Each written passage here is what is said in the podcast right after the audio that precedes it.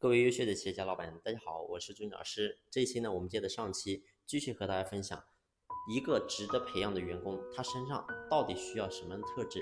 那么上期呢，我和大家分享了，我说作为一个优秀的员工，他必须要有想法、有追求。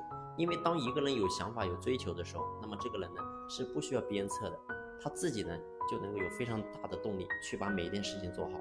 那是不是当一个人有了想法、有了追求之后，就不需要再去？看他别的特点呢，答案是否定的。你会发现呢，很多的人他都有想法，都有梦想，都有追求。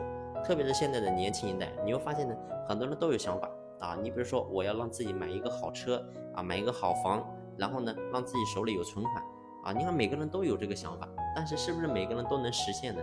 答案是不一定的。你会发现很多人他没有办法真正做到脚踏实地，很多人都好高骛远。啊，总想着说，我想要这个，想要那个，想要那个，然后呢，总认为自己是一个干大事的人，但是呢，真正到了做事的时候，你会发现他就退缩了，他的行动力变得非常差。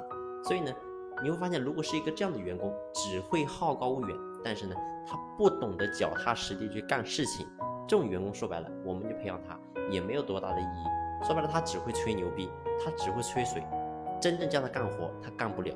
所以呢。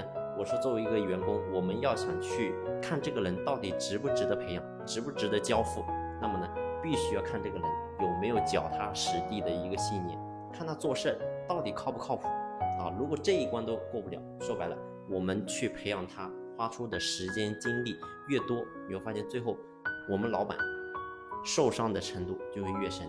所以记住，培养人一定是。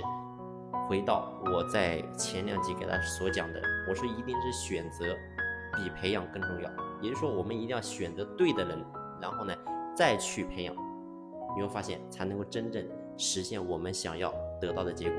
好了，今天的分享呢就先分享到这里。如果说你在经营企业的过程当中有任何的问题，你不知道怎么样解决，或者说你想系统性的学习管理的课程。让自己的思维认知能够得到提升，那么呢，可以随时联系朱老师。朱老师联系方式呢，在专辑的简介上有介绍。好了，今天就到这里，感谢你的用心聆听，谢谢。